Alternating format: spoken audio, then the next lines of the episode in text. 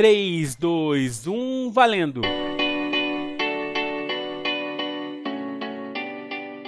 E aí pessoal, tudo bem? Eu sou o David e vocês estão acompanhando o Pode Contar, o podcast da Exatamente Educação. E no episódio de hoje, uma dinâmica diferente. O convidado vou ser eu mesmo. Eu vou conversar com vocês sobre a minha carreira de DJ, contar como ela começou, como ela anda atualmente e falar sobre algumas curiosidades, inclusive a origem do meu nome artístico.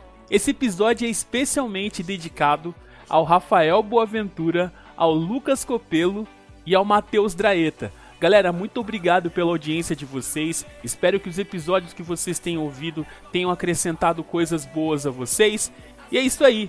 Não deixe de interagir, não deixe de seguir a gente no Spotify, tá? É Pode Contar, o logotipo roxo com a letra preta e amarela. E pode seguir a gente também no Instagram, é arroba exatamentesEducacau. Arroba. Muito obrigado pela companhia de vocês e tenha um bom momento. 5, 4, 3, 2, 1, 0.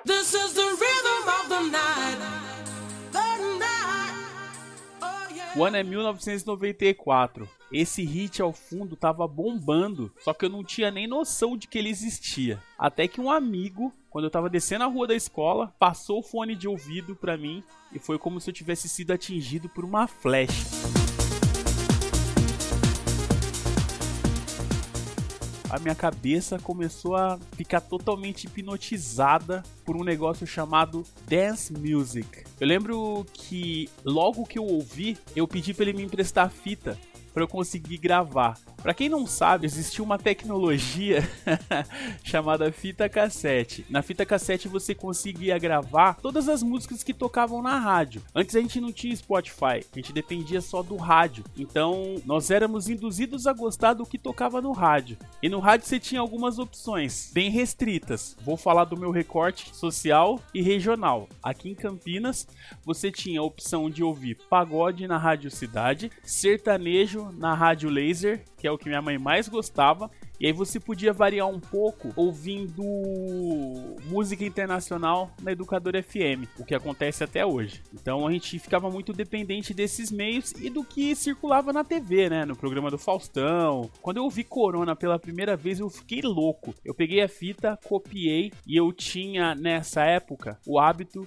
de caminhar com o meu Walkman auto reverse. Nunca vou esquecer. O charme do meu Walkman é que ele rodava a fita eu sei que para quem tá ouvindo isso, que é dessa geração a partir dos anos 2000, eu tô falando totalmente grego, mas procurem referências no Google, vocês vão encontrar e vocês vão achar muito interessante. Então eu copiei a fita da Corona, copiei só essa música, então eu tive que mudar de casa. Eu mudei de bairro. Depois eu fiz amizade com o pessoal da minha rua e começaram a acontecer as festas na minha casa. A minha mãe era uma pessoa muito popular entre os meus amigos. Todo mundo gostava de estar na minha casa por conta da minha mãe. E as festas aconteciam porque minha mãe gostava que os meus amigos estivessem dentro de casa. Ela dizia que era uma forma de manter todo mundo em segurança. Ela me mantinha em segurança e mantinha os filhos dos vizinhos em segurança, porque todo mundo brincava em casa, todo mundo conversava em casa e as festas aconteciam na minha casa também. Até então, quando aconteceu a primeira festa, a gente deixava o som tocando, colocava uma fita, deixava a fita rodando, colocava um disco, deixava o disco rodando. O tempo passou e em 1995 mudou um vizinho e ele foi fazer uma festa de aniversário. E eu lembro que eu entrei na casa dele, a primeira coisa que eu olhei foi o braço do toca toca-disco brilhando. Não sei que modelo era o toca-disco. A única coisa que eu sei é que o brilho do braço do toca-disco me deixou em choque. Vi ele fazendo as manobras, vi ele fazendo as mixagens. O que eu lembro muito bem é que ele tava tocando essa música aqui, ó.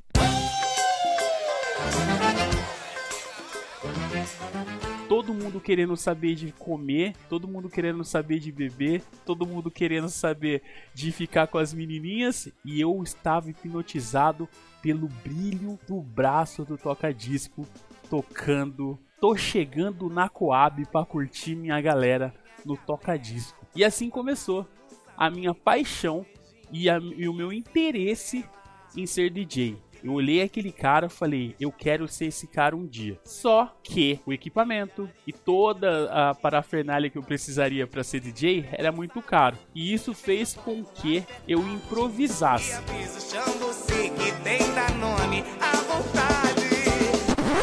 E quando eu falo de improvisação de som, estou dizendo que cada um dos organizadores que era responsável pela música se esforçava em conseguir uma parte daquele som. Então fazia assim: eu ficava responsável e consegui duas caixas de som que eu sempre pedi emprestado pro meu vizinho. Os outros meninos, cada um se responsabilizava de pegar um toca-disco com tape deck que é onde a gente utilizava as fitas cassete. E durante a semana a gente se reunia em casa ou individualmente gravando as músicas que a gente queria tocar no rádio. No dia da festa, todos que faziam parte da equipe de organização de som se alternavam tocando, mas de forma geral, quem tocava mais tempo era eu, porque eu era o único tímido suficiente para ficar escondido nos equipamentos e o único que tinha certeza de que não ia conseguir ficar com ninguém.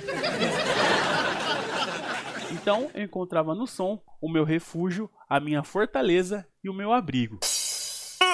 Mr. Lover. What the girls them want is a bombastic, fantastic and copacetic lover. Oh. Lover, lover. Lover, lover. Lover, lover. Hum, Mr. Lover, lover.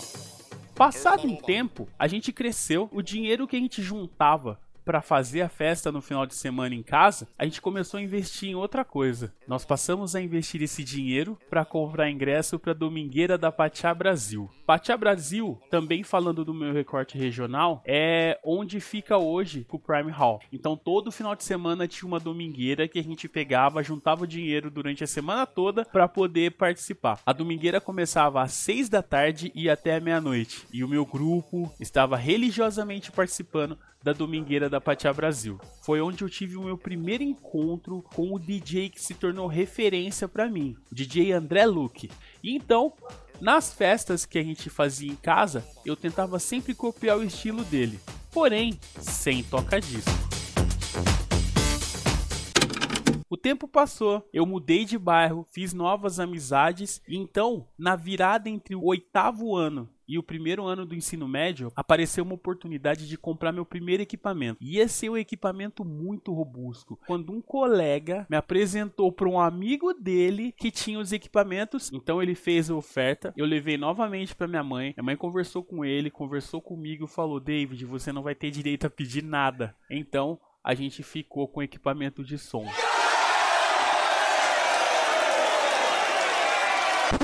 Porém, a grande realidade era: o orçamento da minha mãe não tinha condição nenhuma de acrescentar um equipamento que na época completo custava R$ 2.500. Não tinha condição nenhuma de conseguir comprar aquele equipamento e manter todas as contas da casa em dia. Nós conseguimos pagar três parcelas. Eu tinha dividido esse equipamento em 25 parcelas de 100 reais. Nós conseguimos pagar apenas 3. Então, minha mãe observando que eu não estava conseguindo festa, que todas as oportunidades que apareciam vinham com o mesmo pretexto.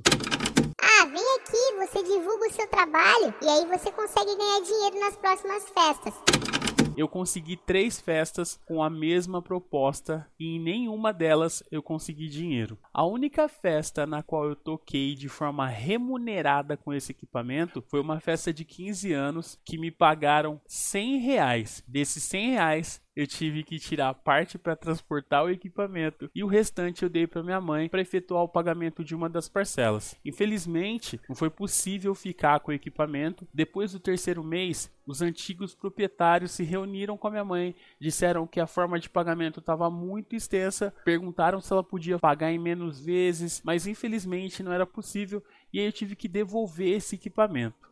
E aí eu vi o meu sonho de DJ indo totalmente por água abaixo. Nesse momento, eu pensei: é, fiquei o tempo que eu devia ficar, gostei, aproveitei o quanto eu podia, bola pra frente, quem sabe no futuro.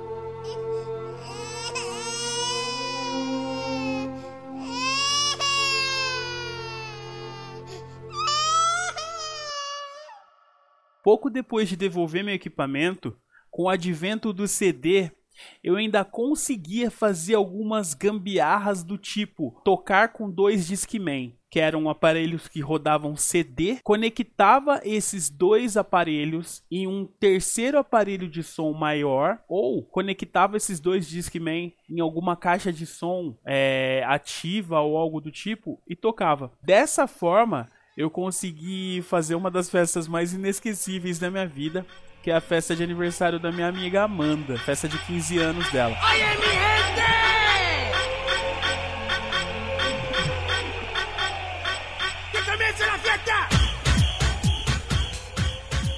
Foi um perrengue atrás do outro. Caixa de som não funcionava, o local onde seria a valsa era pequeno para as caixas de som. Aí eu tive que ficar com a caixa de som do lado de fora, carregando a caixa de som no ombro para que fosse possível que as pessoas dançassem e o som acontecesse, entre outras coisas. Então essas adaptações foram me acompanhando durante um tempo porque eu não tinha condição de comprar um novo equipamento. E assim foi indo durante muito, muito, muito tempo. Mentalmente eu já acreditava que aquele sonho jamais iria se realizar, que o máximo que eu conseguia ter vivido dele aconteceu quando eu tinha o equipamento. Depois disso, nunca mais pensei que seria DJ. Eu voltei a frequentar as domingueiras, eu ia em vários clubes, sempre observando a figura do DJ com muita admiração. Mandava carta para DJ pedindo um CD gravado. Numa das oportunidades eu consegui pedir uma série de músicas para um DJ bem requisitado aqui de Campinas. Ele gravou o CD para mim com as músicas, anunciou que tinha gravado as músicas, pediu para eu buscar na rádio.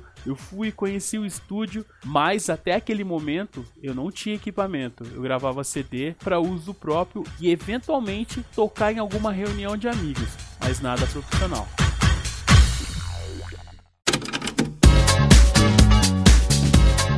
Mas a vida, meus amigos, a vida é uma caixinha de surpresa. Mal imaginava eu que muito tempo depois teria uma nova oportunidade. Quando eu devolvi o equipamento, possivelmente eu estava com 18, 19 anos. Minha mãe faleceu, mas bola pra frente. A vida é assim. Eu passei a morar sozinho, conheci muita gente, trabalhei, fui auxiliar de produção e o meu sonho de DJ, ele continuou naquela caixinha porque eu não tinha condição de pagar o equipamento. Eis que a evolução tecnológica fez com que equipamentos de DJ pudessem ser substituídos por computadores. Eu lembro que a primeira vez que eu vi um software que emulava mixagem foi pouco depois de 2002. E eu fiquei muito encantado com aquilo e com a possibilidade de, sem precisar gastar todo aquele dinheiro, conseguir pelo menos fazer de forma caseira, fazer de forma amadora as mixagens que eu tanto queria. Então, num novo contexto social, e minha namorada tinha um computador, eu baixei um software no computador dela e eu utilizava esse software para tocar, gravar pequenos sets e ir aprimorando a minha técnica.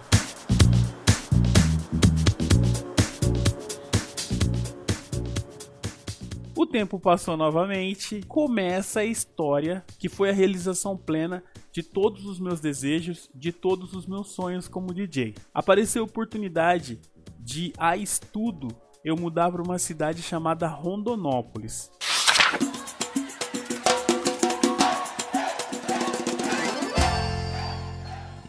Eu lembro que essa oportunidade veio através do Sisu, eu prestei Sisu e ia me mudar para essa cidade que fica no estado de Mato Grosso, a 1400 e muitos quilômetros de Campinas. Aluguei meu apartamento, vendi todos os móveis, juntei o dinheiro, comprei um notebook que era o que eu ia precisar para estudar e mudei para Rondonópolis. Como é comum, a vida universitária, ela é repleta de atividades sociais. Você sempre vai ter oportunidade de ir numa festa, mesmo se você tiver sem dinheiro. E aí entra o que eu considero ser a minha principal característica: aproveitar oportunidades. Certo dia ia ter uma festa, eu não tinha dinheiro para comprar ingresso para entrar nessa festa. E aí você tinha duas possibilidades de participar das festas na faculdade. Eu não sei se isso funciona da mesma forma. Ou você entra pagando o ingresso, ou você se candidata a trabalhar de forma voluntária. Mas aí você vai ter um horário de trabalho na festa, vai ter um horário que você vai poder curtir. Quando eu cheguei na festa,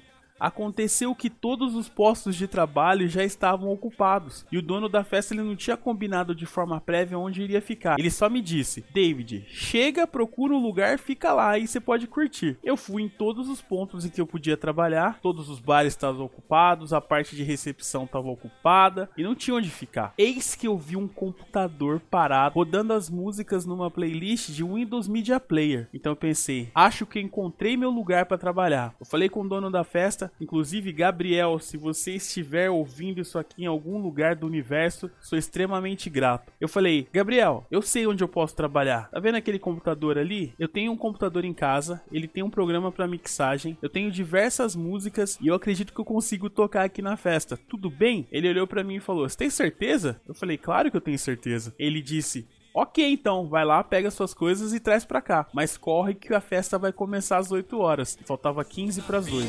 Eu nunca entro de greve. Eu morava no bairro, vamos dizer, o bairro mais próximo da universidade. Eu corri até meu kitnet, peguei meu notebook, peguei o meu pendrive, voltei pra festa, conectei meu equipamento e pela primeira vez eu estava discotecando em uma festa universitária.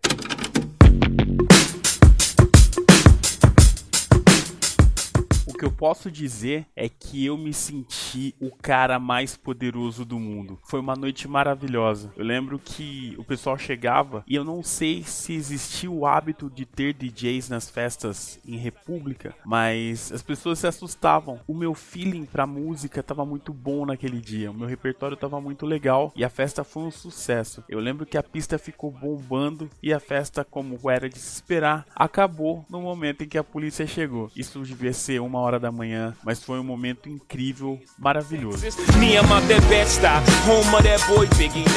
No dia seguinte, o Gabriel me procurou na sala e foi engraçado. Ele chegou, David, foi sensacional, a galera adorou. Eu não posso te dar muito, mas eu tô te dando isso aqui e é de coração. Ele me deu 20 reais. Depois que ele me deu os 20 reais, ele virou para mim e falou assim: A gente vai fazer outra e eu quero você nela. Só que você precisa de um nome artístico. Você não tem um nome artístico? DJ David já é suficiente suficiente. Ele disse: Não, não, isso é pouco comercial. Deixa eu pensar. Ó, tá bombando o David Guetta, né? E você é negão, você é o David do Gueto. Eu falei: David do Gueto? Mas tá esquisito, né, Gabriel? E então, durante uma semana a gente matutou e chegou à conclusão que o melhor nome artístico que poderia haver para mim era DJ David do Gueto. Então, o meu nome passou a ser David do Gueto quando eu ia me apresentar. Até chegarem do Gueto DJ, aconteceram muitas festas, muita coisa, só que isso foi apenas o começo da minha história em Rondonópolis como DJ.